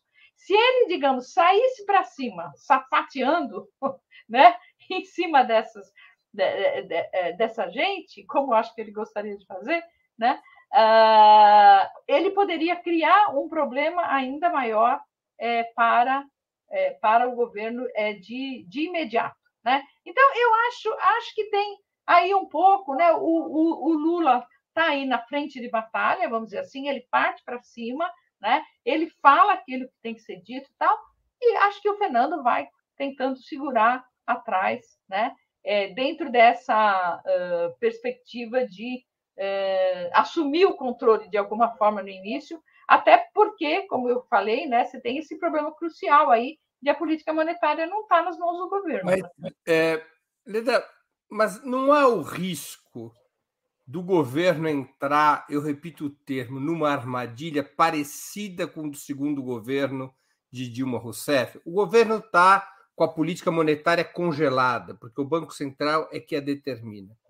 Se o governo começar a fazer excessivas concessões no fiscal para tentar acalmar o mercado e reduzir de uma maneira é, apressada o déficit primário, não corre o risco do governo começar a entrar numa situação em que ele não é, ele perde capacidade de entrega para sua base social e a corrosão política pode isolar o presidente Lula, parecido com o que ocorreu no segundo Entendi. governo de Dilma Rousseff, quando ela indica Joaquim Levy, faz concessões ao mercado e o que ela assiste foi a tempestade política que se criou? Olha, Bruno, eu acho que risco há sim, né? A gente não pode, não pode ignorar isso. Acho que risco há, a situação é muito, é muito complicada, porque ela é uma situação em que o, em que o político né, tem um, peso extraordinário aí por conta da situação anterior que se criou no país, da polarização, de tudo isso. Né? É, eu acho que até hoje muito maior esse peso do que na época da, da presidenta da presidenta Dilma, né? Uh, ela foi acusada, eu acho que com alguma razão, de um estelionato eleitoral, porque ela defendeu né, um modelo que se opunha de alguma forma ao modelo estrito senso neoliberal, e aí ela assume e chama o Joaquim Levy e faz uma política é, completamente neoliberal que afundou de vez a, a, a economia do país, né? É evidente, a economia já estava afundando. Vem um cara e faz a política que o Joaquim Levy fez, evidente que, que, ia, é, é, que ia acontecer isso. Né? É, bom, então, então, quer dizer, risco há, mas também risco haveria né, na, na outra possibilidade, né, na possibilidade de você, de cara, né, afrontar uh, o, o, mercado uh, uh, da forma como a gente gostaria que ele fosse afrontado. Agora, né? Uh, desculpa, eu não te ouvi? Não, não, perdão, pode concluir, não queria interromper. Não, é, é, é isso, né? É, é, é, é então, então uh, agora, uh, a questão é que, de fato, né, se você tiver uma. porque, porque a questão da dívida, veja, é, a questão da dívida é a seguinte: a nossa relação dívida-PIB, ela não é alta, né? Ela é poderia ser menor, vamos dizer assim, né? mas ela é muito menor do que a de vários países desenvolvidos. E é né? uma dívida em moeda nacional. E é, e é uma dívida em moeda nacional, quer dizer, não é uma dívida que nos constranja, que nos retire graus de liberdade para fazer política econômica, a não ser pelo poder que tem esses agentes né, do, do, do mercado de de via expectativas, via modelo do Banco Central, via independência do Banco Central, de acabar, enfim, produzindo o resultado que eles, que eles querem, né? que é o de constranger essa, essa, essa política. Então, agora, então, eu acho que aos poucos né, tem que se demonstrando, e eu acho que de uma certa forma, essa estratégia combinada, eu não sei se é combinado ou não, mas parece, né, entre o Lula e o Fernando, né, é, algum resultado está dando. Os caras já estão falando que, ah, quem sabe, é, dos próprios é, representantes aí de importantes instituições do mercado financeiro é, já falaram que essa meta de inflação é inexequível, que é um absurdo que ela se mantenha, né, já tem gente aceitando que é, não, quem sabe com esse juro também não dá e tal. Então, quer dizer, eu acho que está tendo uma, uma, ah, uma pesada de mão política por parte do presidente Lula contra essa situação, para poder ganhar graus de liberdade para atuar, né? E o Fernando está ali um pouco de bombeiro, né? apagando incêndio, mas, né, como diz o Nassif, ainda não está muito claro, o Luiz Nassif, né? não está muito claro a, a, estratégia aí, qual que é. O economista André Rezende, que nada hum. tem na sua origem de marxista ou de desenvolvimentista, ele propõe Sim. um outro modelo, uma outra estratégia. Ele acha que o problema da dívida pública não é um problema de curto prazo, é um problema de médio e longo prazo, e ele sugere que se expanda a dívida pública, porque ela está em moeda nacional, priorizando um forte aumento de gastos e investimentos públicos para acelerar o desenvolvimento, de tal sorte que a dívida caia como proporção do PIB, exatamente porque a economia cresceria. Ele propõe uma outra estratégia. Ele chegou até a chamar o ministro Fernando Haddad de excessivamente conciliador e uhum. moderado. Este uhum. modelo que o André Lara Rezende, o Estado, o governo, teria autonomia de executar, ainda que viesse a sofrer processos de sabotagem do mercado financeiro via fuga de capitais e outros mecanismos semelhantes? É, então, olha, é, eu, eu concordo 100% com, com, com o André, com o André Lara Rezende, porque... porque uh... Só para completar a pergunta, porque ele disse, por que, que tem que ter superávit primário no ano que vem? Ele, na entrevista, chegou uhum, a dizer isso. Né? Uhum. Para que você ter superávit primário nos próximos cinco anos? Por que, que não pode continuar a ter um déficit programado pelos uhum. próximos cinco ou dez anos e de tal maneira que a curva de queda da dívida fosse a curva do crescimento da economia. Então, ele propõe um uhum. outro caminho. Por é, que um outro caminho. outro caminho não poderia ser abraçado pelo governo? É, então, olha, é, veja, é, eu, eu, concordo 100%, 100 com, com, a, com o André Lara Rezende, né? Uh, uh, porque, se você pensar, uh, por exemplo, no que aconteceu com a pandemia, na pandemia, veja, em 2020, né? As expectativas, as expectativas é, de crescimento do, do, Brasil, da economia brasileira, é, do próprio FMI, etc., era de uma queda de 10%, por causa da pandemia, né? Queda de 9%, 10%. Acabou que caiu 4%. E por que, que caiu só 4%? Porque teve uma forte uma pressão do Congresso em cima do governo Bolsonaro tal, teve uma forte injeção de renda e etc. A relação dívida-PIB, que se esperava que fosse chegar a 100%, nunca chegou a 100%. O máximo que chegou foi 80%, justamente porque o PIB caiu menos, não pode dizer que cresceu porque ele caiu, né? Mas caiu muito menos do que se esperava e a relação dívida-PIB, portanto, não chegou no 100% que, que se imaginava. Né? O mercado sempre fala como se houvesse um, um, um, uma expectativa de descontrole da relação dívida-PIB que está virando a esquina ali. Está tá chegando, está chegando, só que nunca chega. Caiu o ano passado. Caiu a relação dívida-PIB, né? em relação a, a 2021, por exemplo. Né? Uh, então, quer dizer, o, no fundo, o que o, que o André está uh, tá dizendo é o seguinte: se a gente tirar isso, isso do foco, né, Agora, tem, tem que tirar do foco, abrir o guarda-chuva né, e esperar a tempestade, que vem.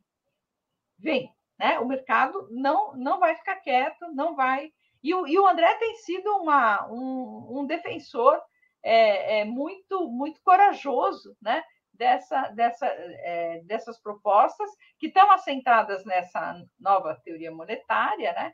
É, agora, uh, acho que se avaliou né, que, de cara, é, talvez não fosse o caso de se começar dessa forma. É, eu ainda espero que a estratégia né, vá se voltando cada vez mais para este lado, né? porque aí se junta com aquilo que o professor Beluso uh, já colocou. Né? Sem uma, um, um forte investimento público, não, não é só reduzindo a fome, reduzindo uh, uh, a miséria, que a gente vai, vai resgatar a, a, a, dinâmica econômica. Né? E, sem, e sem uma estratégia de tirar essa questão da dívida PIB é, do, do, foco, como se isso fosse né, a, a, a questão primordial, não há, não há como fazer, porque não tem orçamento suficiente para isso. Né? A relação dívida-PIB, só para os é, que nos acompanham terem uma ideia, Por exemplo, no Japão, ela já é mais de 200% do PIB. E faz muito tempo. Não foi por causa da pandemia, né? Foi faz muito tempo. O Japão, literalmente, há 30 anos, joga dinheiro de helicóptero. Joga dinheiro de helicóptero, exatamente. Né? E mesmo assim, a economia lá é dura, né? Que o povo é poupador, então não. É, é uma coisa impressionante. É. Impressionante. É, o não, Japão é impressionante. Nada funciona. É, exato. É, é um país, é o único país do mundo com taxa nominal negativa de juros. O que é uma coisa é, curiosa. É, é. Ele, Se você eles, botar eles... 100 reais num banco japonês, eu queria explicar isso para a audiência. Se você botar 100 dólares, 100 ienes, que é a, mulher, a moeda deles, por um ano no Japão, quando você retirar depois de um ano, você vai tirar 99. 99. É menos 1% a taxa nominal, que é para ninguém poupar. Ainda assim, eles poupam. É, é uma forma muito curiosa, inclusive, de atuar que tem o Banco Central japonês, por conta dessa peculiaridade de produzir uma taxa de juros nominal negativa. Real, tudo bem, mas nominal é muito. Acho que é um caso único na história é. Não, é, é, com certeza. Com taxa é, nominal é, negativa. É, digamos assim, a, a, negação objetiva do conceito de taxa de juros. é um prêmio negativo. Você é, perde exatamente. dinheiro se poupar. Exatamente. Mas então, voltando à questão da relação dívida-PIB, né? Então, de fato, se você pensar friamente, você fala, pô, se o Japão tem mais de uma relação dívida-PIB mais de 200% há tanto tempo, se o, o, o, Reino Unido tem 120, se o Canadá tem 120, se os Estados Unidos tem 100, se, né? Vários países europeus estão na faixa de 100. Por que diabos que o Brasil precisa ficar arrancando os cabelos? Porque nós temos uma relação de 70, né? 70 e pouquinhos, enfim. E isso porque a gente ainda tem um outro problema no Brasil que precisa ser colocado, que é o seguinte: a gente tem uma forma de operar política monetária através de operações compromissadas que faz com que essa relação dívida-PIB seja muito maior do que ela poderia ser, né? é, se você operasse é, com, outros, com outros instrumentos. Leda, o que, que são operações compromissadas, para que nossa audiência possa entender? então, operação compromissada é o seguinte: é, é, você tem que distinguir, digamos, os títulos que o Banco Central tem na sua carteira para poder regular o nível de liquidez da economia, em suma, para ele poder operar de modo a é, manter, porque a, a, taxa Selic, vou voltar mais um pouquinho, mas já chego. A taxa Selic, ela não é uma taxa que os títulos vão pagar dali por diante, ela é uma meta de taxa. Para que essa meta de taxa Selic seja alcançada, seja ela qual for, o Banco Central, nas suas operações de compra e venda de títulos, tem que operar com esse, com esse parâmetro, para atingir esse, para atingir esse parâmetro. Para isso, ele tem que ter né, uma, uma carteira de títulos que ele compra e vende, e ele faz essa regulagem diariamente, né? Diariamente. Então, é, ele vai é, comprar ou, ou vender títulos para que a taxa suba ou desça, é, dependendo do parâmetro que ele tem que alcançar, né? E então e é isso que são as operações compromissadas. Tem esse nome porque assim é, você vende um título, por exemplo, quando o governo quer aumentar a liquidez da, da, da quando ele quer reduzir a liquidez da economia, né? Ele vende títulos para tirar dinheiro. Então ele, ele põe ativo monetário, né? Um, bem que não é a moeda e recolhe moeda. Então ele fala, olha, eu estou te vendendo essa essa moeda, mas amanhã eu recompro, com o compromisso de recomprar. Por isso que são as operações compromissadas. Ou eu compro com o compromisso de revender. Enfim, né? É isso. Essas são as operações compromissadas. É um Bom, negócio casado. Isso. É um casado no tempo, né? Um, um dia. Ah, que antigamente se chamava de, de overnight, não sei o quê, né? E essas são as operações compromissadas. Bom, é, é beleza então, de. Então você tem um trilhão e meio. Hoje a gente deve ter, de, de, eu estou fazendo a conta aqui de cabeça, mas deve ser uns, uns 6 trilhões, mais ou menos, é, o tamanho da dívida, né? Um quarto disso é operação compromissada, ou seja, é uma dívida, aspas, né, que existe não porque tenha que ver com qualquer, é, com qualquer decisão de gasto do governo, com qualquer descontrole de gasto, de despesa social, o que for do governo. Ela existe simplesmente porque o Banco Central tem que fazer política monetária para operar monetariamente a política, né? Então, é, um dizer, giro, é um giro do papelório do Banco Central. É, é, é exatamente. Então, então uh, é uma coisa que você poderia fazer de outra maneira, né? Via, por exemplo, depósitos remunerados no Banco Central, que aí você não é, contaminaria essa discussão da dívida pública com é, necessidades que são naturais de uma autoridade monetária que tem que operar uh, de acordo com determinados parâmetros, né? É, então, isso também nunca, nunca é lembrado. E aí você tem, na realidade, se a gente descontar isso, a gente teria uma relação dívida-PIB, sei lá, de 50 e poucos por cento. Né? Há um cálculo que, de que seria de 47%. 47%, é, 50%, enfim, mas que é algo absolutamente razoável para um país como o Brasil, para uma economia é, do tamanho que a economia brasileira tem, com todos os desafios a enfrentar que a economia brasileira tem, né? Uh, mas não, né? É, tem lá um projeto de, de, de fazer esses depósitos remunerados para acabar com essa contaminação, está encrencado lá no Congresso faz anos, não, não sai de lá, não, ninguém debate, né? E aí você continua falando, ah, já chegou a quase 80 a relação dívida-PIB, não sei o que e tal, né? Então, então enfim, é, tem, tem essas coisas todas, né? Mas é, uma, é o que eu digo, assim, mais uma vez, poder dos, dos operadores financeiros. É, eu não sei se é um, uma estratégia casada aí, de o Lula sai na frente atacando e o, e o Fernando segura atrás, né?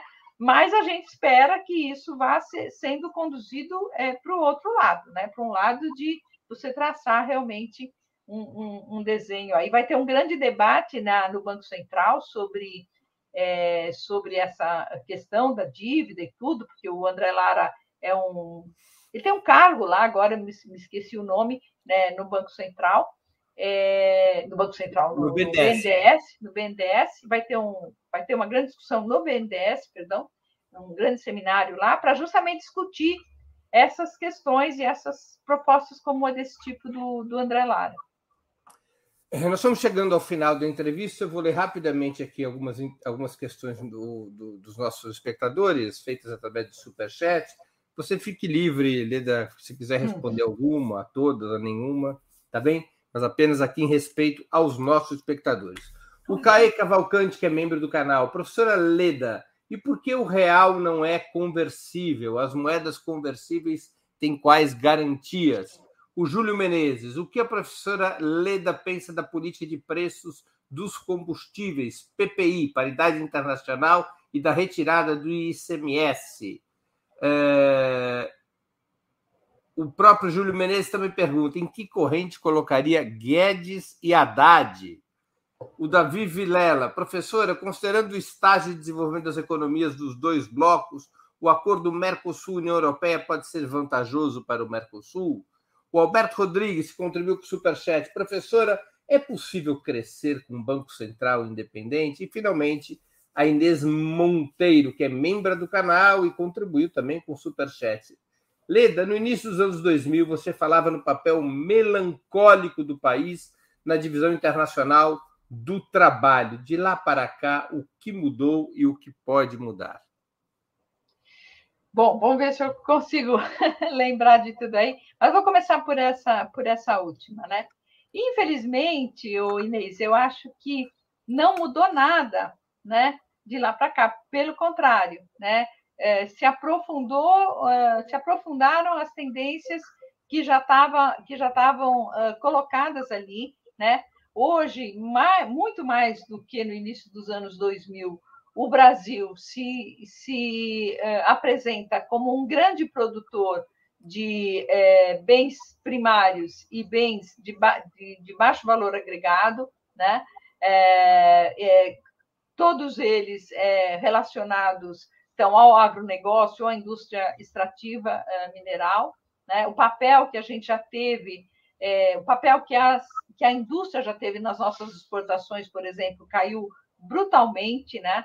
Você pegar aí nos últimos anos, os últimos anos, sei lá, desde é, 2015, 16, é, não, você não vai achar em nenhum ano, né? Dentre os 10 produtos mais exportados é, é, mais do que um, às vezes não tem nenhum, eventualmente tem um produto que você pode dizer que vem da indústria, né? O resto é tudo é, bens agrícolas e bens da indústria extrativa mineral, petróleo cru, essas coisas, né? minério de ferro, e soja, carne, é, né? a gente sabe, milho, açúcar, enfim, é, café e tal. É, então, então, a gente. É, é, o, o papel melancólico ficou mais melancólico. Então, eu sempre digo: olha, nosso papel hoje na Divisão Internacional do Trabalho é nós somos produtores de bens primários e de baixo valor agregado e pagadores de renda. Nós somos fundamentalmente pagadores de renda. Nós estimulamos né, o rentismo internacional. Aí tem várias razões aqui, eu não vou é, entrar em detalhes aqui, porque a gente já está no final do programa, mas escrevi um artigo que saiu é, até uh, recentemente na, numa revista é, americana sobre isso, que eu chamo de dependência 4.0. Né? Bom, com relação a, a, ao real ser ou não uma moeda é, conversível. Então, vamos lá, o que é uma moeda conversível? Né? De fato, de fato, na, na, na raiz do conceito, vamos dizer assim, moeda conversível não existe nenhuma. Né? Moeda conversível deveria ser aquela que tem algum lastro em alguma mercadoria, né? É, como era o dólar uh, até no começo dos anos 70, que ele tá, tinha um vínculo com o ouro. Né? Se você pegasse um dólar lá no começo dos anos 70, estava escrito assim embaixo, tinha uma frasezinha bem letrinha miúda, pague-se ao portador desta X de ouro. Tinha lá um tanto de ouro.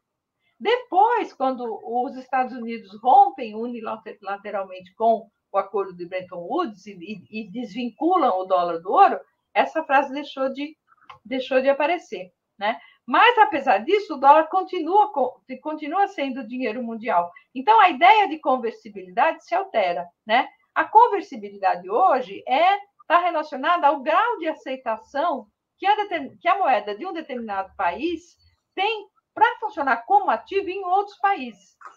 Grau máximo é o dólar americano, né? Os outros países, o euro tem, pô, tem, tem um pouco, é um pouco conversível, é, mas não muito, muito menos que o dólar.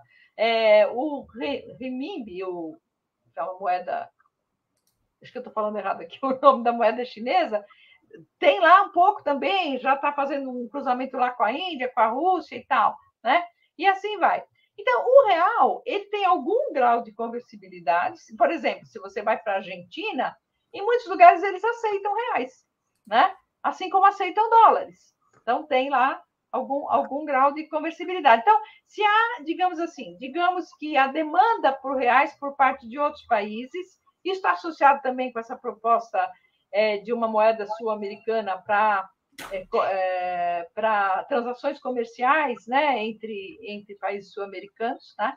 mas digamos que de repente aumente a demanda por reais por parte de outros países da América Latina, você vai dizer que a conversibilidade da moeda brasileira é, aumentou. Né?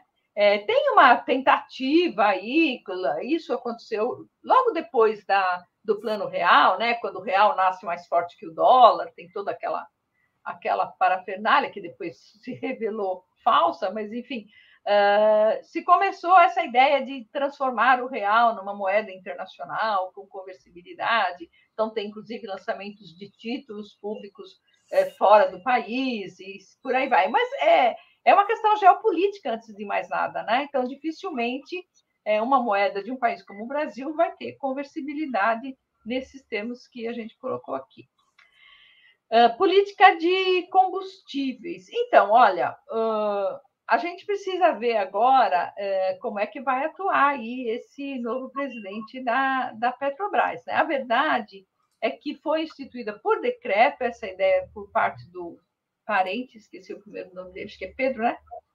Pedro, Pedro, são vários parentes, eu estou com medo de trocar o personagem aqui, mas acho que é Pedro, parente, que foi presidente da Petrobras, é... O governo Temer foi Pedro Parente. Pedro Parente, né? É... É... então, e aí e adotou essa, essa política, quer dizer, que independentemente de o Brasil ser produtor de óleo cru, né, ter então, naquele momento, depois se reduziu, uma capacidade de refino, inclusive, muito, muito grande, né? é, produzir é, petróleo e tudo mais, é, o nosso preço tinha que ter absoluta paridade com o preço internacional. Isso foi determinado pelo poder que os acionistas da, da, da Petrobras é, detêm, né? Porque é evidente que é evidente que a Petrobras teria um lucro estupendo, como teve, como a Petrobras foi a petroleira que mais distribuiu dividendos no último ano, não lembro, é uma quantidade absurda, agora estou sem o número aqui, de dividendos que foram, que foram distribuídos, né? Às custas do quê? De um preço dentro do Brasil que poderia ser muito menor do que é e, de, e produzindo um lucro, né? É, um lucro muito grande para, para a Petrobras poder de, distribuir para os seus, para os seus acionistas, né? Então, é evidente que é uma política que tem que ser, que tem que ser repensada, né? tem que ser, uh, tem que ser reestudada e tem que, e, e, e tem que, que inclusive, é, até onde eu consigo entender, esse também é um, é um setor bastante complexo, né? cheio de nuances, e a gente fala um pouco de fora, mas, enfim, me parece que a gente não pode. É, é um dos resultados da política do petróleo nos últimos anos foi que o Brasil é, ele, ele fundamentalmente exporta o, o, óleo cru e importa os, os derivados. Ele importa a gasolina, importa o óleo combustível, importa o óleo diesel. Né? É, e, e, e, isso, digamos, de uma certa forma, serve de justificativa para esta, para esta política. Né? Só que não, não foi sempre assim. A gente tinha uma capacidade de refino muito maior, né? e a gente pode ter uma capacidade de refino muito maior. Então, o Brasil tem. E, e, quer dizer, quando a gente cruza isso né, com, essa, com essa fotografia mais geral, a qual me referi anteriormente, de um país que produz é, produtos básicos e, e bens de baixo valor agregado, é uma fotografia que se cruza completamente. Né? Então, uh, uh, quer dizer, tem uma total uh, aderência, né? Uma, uma coisa e outra.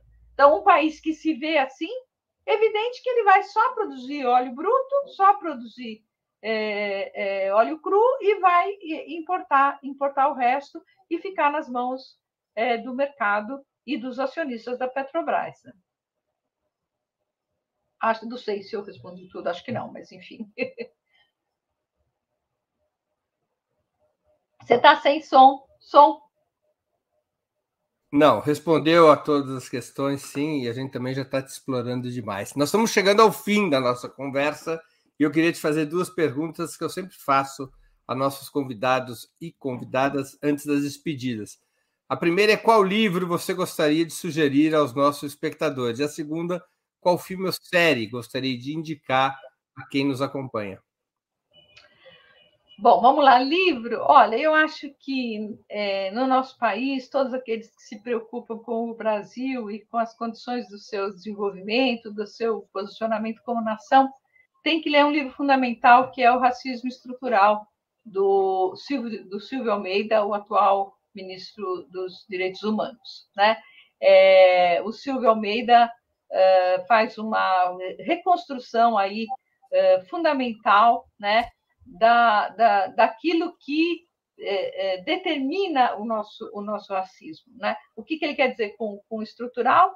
Que não, uh, não é uma coisa é, episódica, né? não é uma coisa só institucional, não, ela está na base do nosso próprio nascimento como, como nação, e ele explora isso de vários é, de vários ângulos, né? do ângulo do direito, do ângulo da sociologia, do ângulo da economia.